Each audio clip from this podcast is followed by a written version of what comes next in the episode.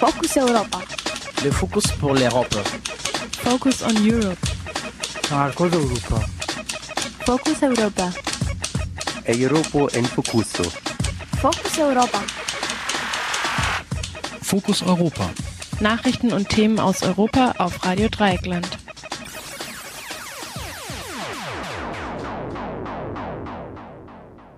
Hallo und herzlich willkommen zu Fokus Europa in der heutigen Ausgabe vom Mittwoch, den 26. Juni. Am Mikrofon begrüßt euch Nils. Unser erster Beitrag heute handelt von den aktuellen Entwicklungen in der griechischen Linken. Über das Verhältnis von Bewegungs- und Parlamentslinken sowie über die abnehmende Radikalität allgemein berichtet Journalist und Autor Ralf Dreis im Gespräch mit unserer Kollegin Johanna. Außerdem befragt unser Kollege Felix die Europaparlamentsabgeordnete Cornelia Ernst zu den Konsequenzen aus dem britischen Überwachungsprogramm Tempora. Die Musik ist wie üblich GEMA-frei, heute mit punkigem Elektro von Genie und Caroline. Zunächst jedoch die Nachrichten vom Tage. Focus Europa. Nachrichten aus Europa auf Radio Dreieckland. Der tschechische Staatspräsident Miloš Zeman setzt einen neuen Regierungschef ein. Der als links geltende Interimspräsident Jiri Rusnok soll nun ein Kabinett aus Expertinnen zusammenstellen. Die Ernennung des neuen Regierungschefs stieß auf weitreichende Kritik in der tschechischen Öffentlichkeit. Der Präsident entmachte das Parlament, indem er die Regierungsbildung vorgebe, heißt es in Teilen der Presse. Die konservative Tageszeitung Lidove Novini spricht gar von einem Putsch. Das Parlament müsste eine, Regierung, eine neue Regierung bestätigen. Doch laut Radio Praha haben sämtliche Parlamentsparteien bereits ausgeschlossen, eine Expertenregierung eine Expertenregierung zu unterstützen. Präsident Seemann sagte, die Ernennung eines Interimspremiers sei notwendig gewesen, um die Netschas-Regierung zu stoppen. Vorgezogene Neuwahlen könnten erst im September stattfinden. Der konservative Premierminister Netschas hatte am 17. Juni wegen einer Korruptions- und Bespitzelungsaffäre zurücktreten müssen. Die Fortsetzung der alten Koalitionsregierung unter einem neuen Premier war ebenfalls von weiten Teilen der Öffentlichkeit abgelehnt worden, da ein großer Teil der Koalitionsabgeordneten als korrupt gilt. Aus dem Non-Citizen soll ein Citizen werden. Das ist eine der Forderungen der Protestierenden auf dem Rindermarkt in München. Nachdem 65 Asylbewerberinnen drei Tage lang nur Flüssigkeit zu sich genommen hatten, sind sie jetzt in den Hunger- und Trinkstreik getreten. Medizinische Versorgung haben sie nicht. Die Geflüchteten fordern von der deutschen Regierung die Anerkennung ihrer Asylanträge. Außerdem kritisieren sie, dass sie in isolierten Heimen untergebracht sind, Sie kritisieren die fehlende Bewegungsfreiheit durch die Residenzpflicht und die ständige Angst vor einer Abschiebung. Ein Aktivist der Non-Citizens sagte gegenüber Radio Dreieckland, Ich wollte wissen, vor dieser Regierung ist in diesem Land Leben von Menschen richtig oder nur ein Papier? Dankeschön.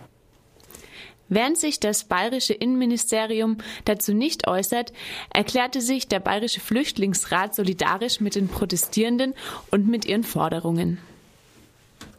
Die Landwirtschaftsministerinnen der EU einigten sich auf eine Reform der europäischen Agrarpolitik. Europas Landwirtinnen sollen mehr für die Umwelt tun. Kleinbetriebe bekommen mehr Geld. So fasste die österreichische Zeitung Der Standard die bisherigen Ergebnisse zusammen. Einen Kompromiss gab es bei der Verteilung der Subventionen innerhalb einer Region. Allgemein ist das Ziel der Reform, die Kopplung der Subventionen an die Produktion abzuschaffen. Daneben ging es um die Direktzahlungen, die wichtigste Subventionsart. Bisher wurden sie vor allem nach der Flächengröße der Betriebe verteilt. In Zukunft könnte ein Teil der Landwirtinnen sie nur erhalten, wenn sie bestimmte Ökoauflagen erfüllen. Noch umstritten sind die Quoten bei der Zuckerproduktion. Diese Quoten sollen den Zuckerpreis hochhalten. Die Ministerinnen müssen sich noch mit dem Europäischen Parlament über die Reform einigen. Allgemein fließen ungefähr 40 Prozent des EU-Haushaltes in die Agrarpolitik. Wegen der andauernden Proteste tritt ein bulgarischer Schriftsteller in den Hungerstreik. Die Menschen in Bulgarien demonstrieren seit zwölf Tagen für ein neues Wahlgesetz, Medienfreiheit, neue Regeln für die Verteilung öffentlicher Mittel und für ein funktionierendes Justizwesen. Ausgelöst hatten die Proteste die bulgarischen Abgeordneten, denn sie ernannten einen umstrittenen Abgeordneten zum Geheimdienstchef. Die Wochenzeitung Kapital sprach von Oligarchie. Laut der Tageszeitung Nevnik sind die Bulgarinnen Zitat, gegen die Rücksichtslosigkeit aller Politikerinnen, gegen das Gefühl, dass jemand über ihr Geld, ihre Sicherheit und ihre Natur verfügt und damit macht, was er oder sie will. Zitat Ende. Heute ist der Schriftsteller Edwin Sugarev in den Hungerstreik getreten. Auf einem Online-Portal fordert er vom Premierminister Plamen Oreschalski den Rücktritt. Sugarev will so lange nichts essen, bis der Premier und seine Regierung seiner Aufforderung folgen. Denn der Premier ignorierte die friedlichen Proteste der Bevölkerung. Verfahren gegen Containerer eingestellt. Das Aachener Landgericht stellte das Verfahren gegen zwei junge Menschen ein, die Lebensmittel aus einem Abfallcontainer mitgenommen hatten. Dabei wurden die 21 und 28 Jahre alten Menschen von der Polizei erwischt. Das war im Januar vor einem Rebemarkt im nordrhein-westfälischen Düren. Ein Dürener Gericht verurteilte sie wegen Hausfriedensbruch und Diebstahl zu einer Geldstrafe. Dagegen legten die Angeklagten und die Staatsanwaltschaft Widerspruch ein. Nachdem Rewe jedoch den Strafantrag zurückzog, stellte der Richter das Verfahren wegen Geringfügigkeit ein. Noch lieber wäre den Angeklagten allerdings ein Freispruch gewesen, denn damit würde das Containern ganz offiziell per Gerichtsbeschluss für straffrei erklärt werden. Internationaler Solidaritätstag für selbstverwaltete Fabrik Viome in Thessaloniki. Vor über vier Monaten hat die Belegschaft der ehemaligen Baustofffabrik Viome die Produktion wieder aufgenommen. Zwei Jahre zuvor hatten die damaligen Besitzer die Fabrik aufgegeben und die ausstehenden Löhne nicht mehr gezahlt. Als einzige Alternative zur Arbeitslosigkeit hatte die basisdemokratisch organisierte Belegschaft den Betrieb nun auf Selbstverwaltung und auf die Produktion ökologischer Reinigungsmittel umgestellt. Der Betrieb wurde noch nicht legalisiert, was den Export noch behindert. Außerdem erhält das Viome-Personal nicht das in solchen Fällen mögliche außerordentliche Arbeitslosengeld. Schließlich fehlt es auch an Geld für einen internationalen Erfahrungsaustausch mit selbstverwalteten Betrieben in Lateinamerika. Die Viome-Belegschaft ist aus diesen Gründen noch immer auf Unterstützung angewiesen und ruft für den heutigen 26. Juni zu einem internationalen Tag der Solidarität auf. Die europäischen Institutionen einigen sich auf neue CO2-Vorgaben für Autobauer. Allerdings konnten sich Parlament, Rat und Kommission nicht auf eine konkrete Obergrenze einigen, was vor allem die deutsche Automobilindustrie begrüßte. Europa soll sich für das Jahr 2025 ein neues CO2-Sparziel setzen, das aber erst noch ausgehandelt werden muss. Im Kompromiss enthalten bleiben die umstrittenen Supercredits. Supercredits bedeuten, dass jedes schadstoffarme Fahrzeug in der Fahrzeugflotte eines Herstellers mehrfach gezählt wird, was einen Anreiz für die Entwicklung solcher Fahrzeuge darstellen soll. Umweltschützerinnen kritisieren daran, dass es den Herstellern erlaubt, auch weiterhin eine große Zahl von schadstoffintensiven Fahrzeugen herzustellen und mit den schadstoffarmen gegenzurechnen. So meint auch Greg Archer von der Kampagne Transport and Environment. Super credits are there to encourage the manufacturers to supply uh, electric cars and hydrogen cars. Supercredits sollen die Hersteller ermutigen, wasserstoffbetriebene und Elektroautos zu liefern. Aber das Problem ist, dass das System, so wie es derzeit läuft, nur ein Buchhaltungstrick ist. Will heißen, für zwei verkaufte Elektroautos können die Hersteller tatsächlich drei abrechnen. Und das bedeutet, sie können mehr Dreckschleudern zusätzlich produzieren.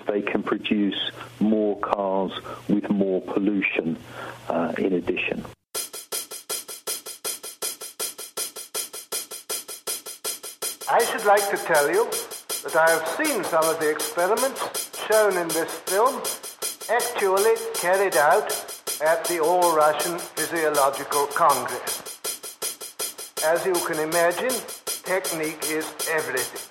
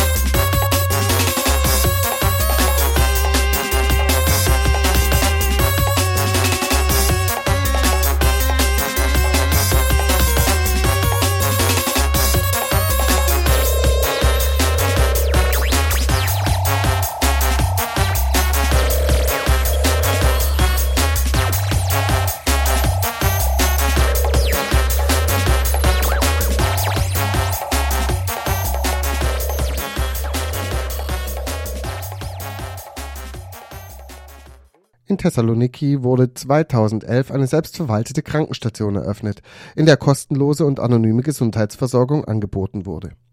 Bei einer zunehmend verarmten Bevölkerung und besonders bei Migrantinnen ohne Dokumente bestand dafür ein hoher Bedarf. Doch im April verkündeten elf der dort Beschäftigten ihren Ausstieg und beklagten in einer öffentlichen Stellungnahme die veränderte Ausrichtung der Krankenstation. Wir haben mit dem Journalisten und Autor Ralf Dreis gesprochen, der den offenen Brief übersetzt hat und in dem Fall eine für viele Projekte symptomatische Entwicklung sieht. Im Interview geht es um eine abnehmende Radikalität sowohl politischer Projekte als auch von dem Linksbündnis Syriza und darum, wie Syriza autonome Projekte zu vereinnahmen versucht. Der eigentliche Auslöser war die monatelange Auseinandersetzung über ein Thema, was äh, unglücklich gehandhabt wurde, sagt die eine Seite, oder bewusst verschwiegen wurde, sagt die jetzt ausgestiegene Seite. Es geht darum, dass ein pensionierter Polizeibeamter in der solidarischen Krankenstation oder solidarischen Klinik ähm, mitarbeitete und dass das ein Großteil der dort engagierten Leute, Ärztinnen, Pflegerinnen und Pfleger nicht wusste, da eben eine Gruppe für sich beschlossen hatte intern, dass es keinerlei Problem mit einem pensionierten Polizeibeamten in der äh, Krankenstation gibt. Und nachdem vier Monate keinerlei Vorankommen bei dem Punkt, bei dem Thema zu erreichen war, beschlossen dann 18 Mitarbeiterinnen und Mitarbeiter eben einen Kritiktext zu schreiben. Von diesen 18 Leuten sind dann mittlerweile elf Leute ausgestiegen. Die anderen sieben haben aus persönlichen Gründen entschieden, dass sie trotz ihrer Kritik noch weiterhin in der äh, KIA, in der sozialen Krankenstation weiterarbeiten. Die Kritikerinnen und Kritiker dieses, dieses Umgangs mit dem pensionierten Polizisten in der Krankenstation, die führen an, dass neben diesem intransparenten Verfahren führen sie auch an, dass ein Polizist in so einer selbstverwalteten Krankenstation einfach Leute ausschließen würde, Leute, die aus politischen Gründen nicht mit der Polizei zu tun haben möchten und auch insbesondere Flüchtlinge ohne Dokumente, die konkret gefährdet sein könnten, wenn er Daten von ihnen weitergibt. Doch hinter diesem Anlass das scheint ja auch noch eine breitere Unzufriedenheit mit der Entwicklung des Projekts inzwischen zu stecken, oder? Ja, die elf Leute, die jetzt ausgestiegen sind, haben schlicht und einfach weitergehendes politisches Ziel mit ihrem Engagement in der sozialen Krankenstation verbunden. Das heißt, eine politische Arbeit, eine antirassistische Arbeit in Griechenland zu machen und innerhalb der kapitalistischen Krise zu versuchen, politische Alternativen für breitere Teile der Bevölkerung mit aufzubauen. Mhm die Gruppe, die jetzt nach Aussage der Ausgestiegenen mehr oder weniger das Sagen in der Krankenstation hat, versucht mehr aus einem ehemals hochpolitischen, antirassistischen und sozialen Projekt sowas wie eine NGO zu machen und eben eine Wohltätigkeitsveranstaltung für notleidende Bevölkerungsteile daraus zu machen. Das ist der Vorwurf, dass die ganze politische Auseinandersetzung mit Rassismus in Griechenland, mit Ausschluss Kriterien aus einer Gesellschaft, aus einer zusammenbrechenden Gesellschaft in Griechenland, dass die geopfert wird auf einem Altar von Wohltätigkeit. Du hast in der Einleitung zu der Übersetzung des Aufrufs geschrieben, dieses Problem in der Krankenstation, das sei symptomatisch für viele Projekte in Griechenland, für viele Projekte, die politisch begonnen wurden. Wie verbreitet ist diese Entwicklung zurzeit? Ja, es gibt eben eine Auseinandersetzung, die über die soziale Krankenstation hinaus ausgeht, die momentan in ganz Griechenland in sehr, sehr vielen Projekten, in selbstverwalteten Projekten oder antiautoritär beeinflussten oder anarchistisch gegründeten stattfindet, da Syriza durch ihren großen Wahlerfolg mittlerweile als größte Oppositionspartei, die an der 30-Prozent-Marke kratzt, dadurch einen immensen Machtzuwachs auch bekam und Syriza momentan versucht, über diverse Plattformen, in der Kritik ist da vor allem eine Plattform Solidarity for All, nennt ihr sich, mhm. einen Einfluss auf die selbstverwalteten und Basisprojekte auszudehnen. Die Kritik dieser Basisprojekte ist, dass Syriza mit Solidarity for All ohne Projekte überhaupt zu fragen, für sich vereinnahmt und versucht als Wählerreservoir zu nutzen, um bei nächsten Wahlen noch eine größere Wählerbasis zu gewinnen. Diese Basisgruppen, die zum, zu einem großen Teil auch explizit anti antiparlamentarisch sind und mit Parteien nichts am Hut haben, fühlen sich natürlich völlig unsolidarisch behandelt. Es gibt mittlerweile mehrere Erklärungen solcher Basisinitiativen, dass sie fordern, von dieser Liste gestrichen zu werden, dass sie weder mit Syriza noch mit Solidarity for All was zu tun haben, auch nicht zu tun haben wollen, auch nicht gefragt wurden, bevor sie auf die Adressliste gesetzt wurden. Und äh, das symptomatisch äh, erklären für einen Umgang, den Parteipolitiker nun mal mit Basisinitiativen haben. Syriza hatte ja zwei Jahrzehnte fast eine Wählerbasis von zwischen drei und fünf Prozent. Das sind die Leute, die Syriza gewählt haben. Die Partei hatte nie auch nur den kleinsten Ausblick auf eine Machtoption. Mit der öffentlich ähm, so sichtbar gewordenen Korruptheit und Korrumpierbarkeit der PASOK, der sozialdemokratischen langjährigen Regierungspartei PASOK, sind bei den letzten Wahlen schlicht und einfach Hunderttausende Wähler und Wählerinnen der PASOK zu Syriza übergelaufen. Syriza nennt sich hier Allianz der radikalen Linken. Nun sind natürlich jahrzehntelange PASOK-Wähler und Wählerinnen keine radikalen Linken. Syriza hat zum ersten Mal eine Machtoption und wird alles dafür tun, diese Machtoption auch irgendwie in die Realität umzusetzen. Das heißt, nach den nächsten Wahlen Regierungspartei zu werden. Das wird ihrer Meinung nach nicht gelingen, indem sie ihre alten Allianzen mit radikalen Linken und antiautoritären Gruppen aufrechterhalten, sondern Syriza bewegt sich, seit sie, ich glaube, knapp 27 Prozent hatten sie bei den Wahlen, seit sie diesen Wahlerfolg errungen haben, bewegt sich Syriza strikt auf sozialdemokratischer Linie nach rechts. Und das ist genau der Punkt. Es findet eben keine Diskussion über einen weiteren Widerstand gegen die Krise in Griechenland oder gegen die kapitalistische Krise allgemein oder gegen einen international vernetzten Widerstand mit diesen Basisgruppen und Basisinitiativen statt, die aber sowas wie Widerstand in Griechenland tragen, sondern Syriza beschließt einfach als mächtige mittlerweile Partei, dass all diese Gruppen subsumiert werden könnten unter ihrer eigenen Plattform, um somit die Masse an Basisverbindungen, die Syriza hat, nochmal deutlich zu machen. Soweit der Journalist und Autor Ralf Dreis im Gespräch mit unserer Kollegin Johanna.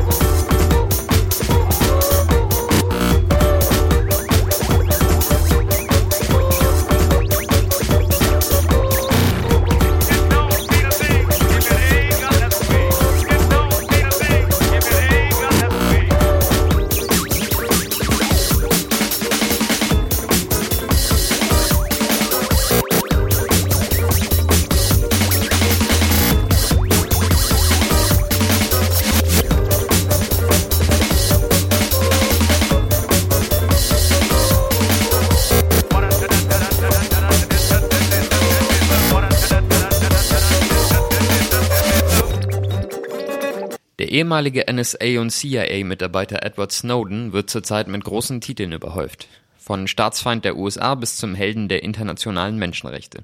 Und das aus gutem Grund. Nachdem er das Sperrprogramm PRISM der US-amerikanischen Regierung veröffentlicht hatte, enthüllte er neulich auch die laufenden Überwachungspraktiken des britischen Geheimdienstes GCHQ. Unter dem Codenamen Tempora zapft dieser seit eineinhalb Jahren sämtliche Glasfaserkabel an, die von den USA über das britische Festland weiter an andere europäische Länder Internetdaten übertragen. Darunter auch das sogenannte TAT-14-Kabel, das im ostfriesischen Ort Norden nach Deutschland kommt. Es werden schon Vergleiche zu George Orwells Überwachungsstaat gezogen und zu Recht darüber gerätselt, was die britische Regierung mit den Unmassen von Daten anstellen möchte. Snowden nannte das Programm der Briten die größte verdachtsunabhängige Überwachung in der Geschichte der Menschheit. Die Abgeordnete für die linke Fraktion im Europaparlament Cornelia Ernst nennt im Interview mit Radio Dreigland mögliche Gründe für diese Überwachung und erklärt die Position ihrer Fraktion sowie Probleme mit dem Europäischen Rat. Was denken Sie, welche Gründe hat der britische Geheimdienst GCHQ dafür, den Internetverkehr zwischen den USA und Europa auszuspähen? Tja, das muss man am Ende dort selbst fragen. Aber ich denke schon, äh, dass äh, schlicht solche Datenausspionierungen immer eins zum Ziel haben, Leute zu überwachen, äh, im Vorfeld irgendwie unter dem Label des Terrorismus allerdings Verhalten auch von Bürgerinnen und Bürgern äh, kontrollieren. Aber ernsthaft, es werden natürlich auch andere Daten ausgetauscht, nämlich Wirtschaftsdaten. Und insofern darf man davon ausgehen, dass es auch um Wirtschaftsspionage immer wieder gehen kann, also bestimmte Vorteile sich zu äh, holen äh, über Daten, über Wissen. Und insofern, es kommt alles zueinander. Äh, und wir sind beim alten äh, Wort, was wir schon früher gut verwendet haben, es ist schlicht Spionage. Inzwischen ist auch klar, dass der Datenverkehr zwischen den USA und Deutschland im Visier des GCHQ ist. Die deutsche Regierung und der Bundesnachrichtendienst behaupten, nichts davon gewusst zu haben. Halten Sie das für glaubhaft? ja, da kann man eigentlich nur lachen. Ne? Also das, äh, wenn es tatsächlich so wäre, wäre es ein Armutszeugnis. Aber ich glaube an so etwas nicht. Ich denke schon, äh, dass es Wissen, ob nun direkt unter der Bezeichnung Tempera oder Prism, es ist ganz egal, äh, gegeben hat oder nicht. Äh, aber dass so etwas passiert äh, und der Geheimdienst in Deutschland davon nichts weiß, dann frage ich mich wirklich, wo wir hier leben. Also ich glaube jedenfalls an diese äh, Theorien, die jetzt gestreut werden, nicht. Passiert diese Überwachung eigentlich stets in Zusammenarbeit zwischen Regierung und Geheimdiensten oder kann es auch sein, dass beispielsweise die deutsche Regierung nichts von Überwachungspraktiken des Bundesnachrichtendienstes weiß? Ja gut, dann müsste man die Regierung natürlich auch auswechseln. Das muss man sie sowieso. Aber wenn natürlich ein Innenminister äh, über solche Fragen nicht Bescheid weiß, dass bestimmte Dinge äh, laufen, dann wird es ganz schwierig. Äh, dann haben sich nämlich äh, solche Dienste selbstständig gemacht. Und ich glaube, das kann nicht im Sinne des Rechtsstaates sein, dass sich äh, Geheimdienste, Nachrichtendienste, gleich wie man das bezeichnet, gewissermaßen um sich selbst drehen und die Dinge selbst in die Hand nehmen.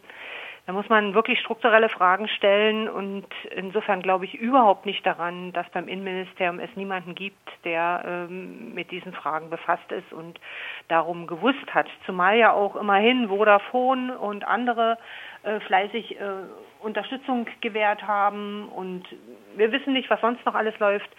Also ich glaube, hier kommt wirklich ein Spinnennetz an, äh, ans, äh, zur Tage, über das wir uns eigentlich nicht wirklich wundern können. Mich hat es persönlich nicht wirklich gewundert.